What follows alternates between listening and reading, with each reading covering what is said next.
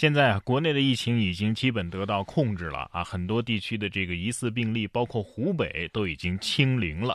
但是与此同时呢，国际的形势是越来越严峻了。日前，意大利等国的居民呢，在阳台举办音乐会，鼓舞士气。居民们纷纷表示要用歌声啊团结起来。随后呢，有德国网友上传了一段德国版的阳台唱歌，结果邻居们的反应却是：闭嘴，别秀了，我要报警了。果然民风不同啊！你看，意大利人民的隔离走向是人人音乐艺术家，并没有走我们中华小当家的路。可是没想到德国人这么耿直，我觉得可能是时机不对，要么就是他唱的确实太难听了。疫情不仅对咱们人类啊影响很大，很多的动物也受影响。你看，同伴下落不明又没吃的。这个猴王啊，在疫情期间在小区里边打卡了两个月，天天和狗耍。近日，湖北十堰东岳西区所的民警啊，正在辖区巡逻，突然发现一只猴子。据了解啊，这个猴子呢出现在附近已经有一段时间了，居民之前啊也经常看到，但是猴子呀跑得很快，每次报警之后啊，警察都扑了个空。之前警方联合森林部门其实实施过一次抓捕，但是也没有成功。待疫情管制结束之后，警方又联合社区、城管、动保、森林等部门一起将这猴哥啊给捉拿了，放归山林。这孙大圣啊也是来找哮天犬解闷儿了。看来猴子也喜欢撸狗啊！大家发现没有？这人要是一不出门啊，野生动物全都跑了出来。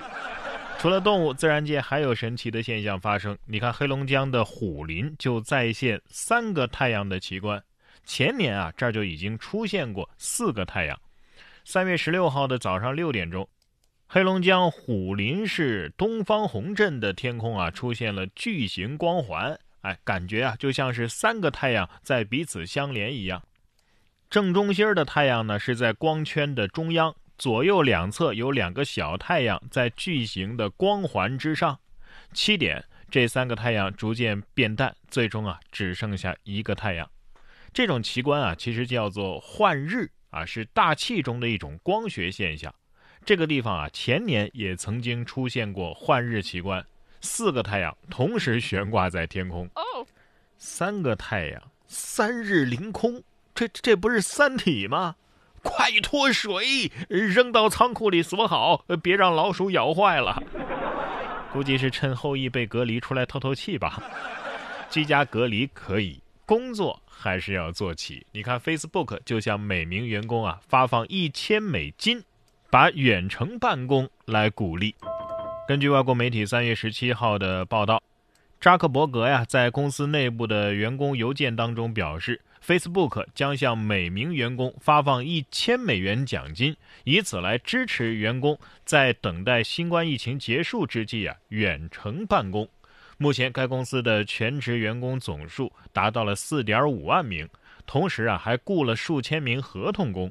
目前啊，还不清楚合同工是否也会获得奖金。这就是为什么要进大公司的原因了啊！哎，别问怎么让你的老板能够不经意的看到这条信息，他就算看到了，老板的大脑也会自动过滤。采访一下各位，你们已经几个月没看到工资了？没工作没关系，宅在家里打游戏，不仅可以打游戏，喝点小酒也惬意。说王者荣耀啊被注册成了酒商标，腾讯起诉国家知识产权局。哦，著名的手机游戏王者荣耀被贵州的一家酒业公司注册成了商标。腾讯公司呢，因此起诉国家知识产权局，要求对该商标的注册问题重新作出裁定。三月十七号，北京知识产权法院对该起行政纠纷案进行了线上开庭审理。国家知识产权局认为啊，这两个王者荣耀构成近似商标，但是呢，人家贵州酒业公司商标指定使用的是果酒、含酒精等商品。与你腾讯的商标核定使用的电子出版物啊、可下载的等商品，在销售场所和服务对象方面啊，区别都比较大，没有构成类似商品的近似商标。而王者荣耀呢是普通印刷体的汉字，不能独立表达作品的思想和情感，所以不属于我国著作权法规定的受保护的作品。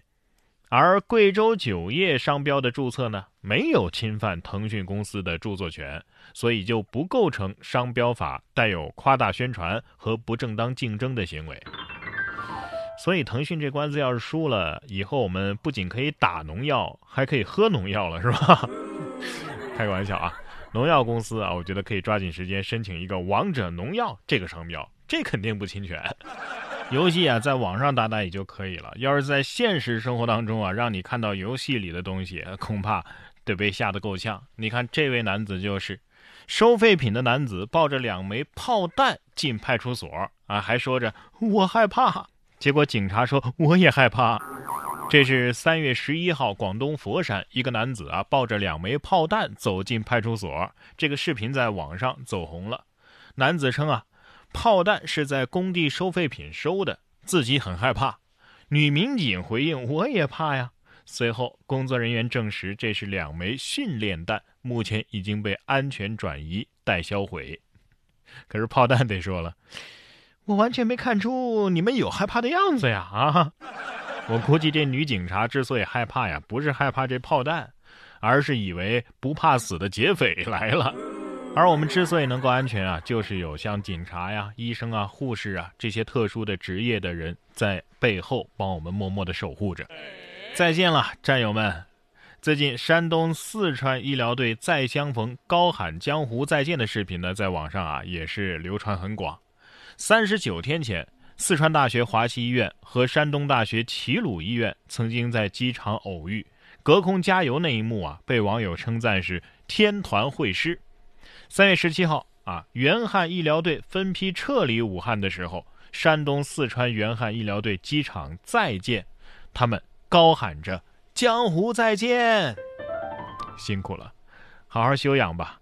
我看到视频下边啊，有网友喊话四川那个之前说要包干一年家务的哥们儿：“你老婆要回家了，做好心理准备哦。”这你就有所不知了，别说包一年，四川男人。搞不好就是包一辈子的好吗？所以啊，当初他说不说那句话，也是他包，只能在这种时候给自己长长面子了。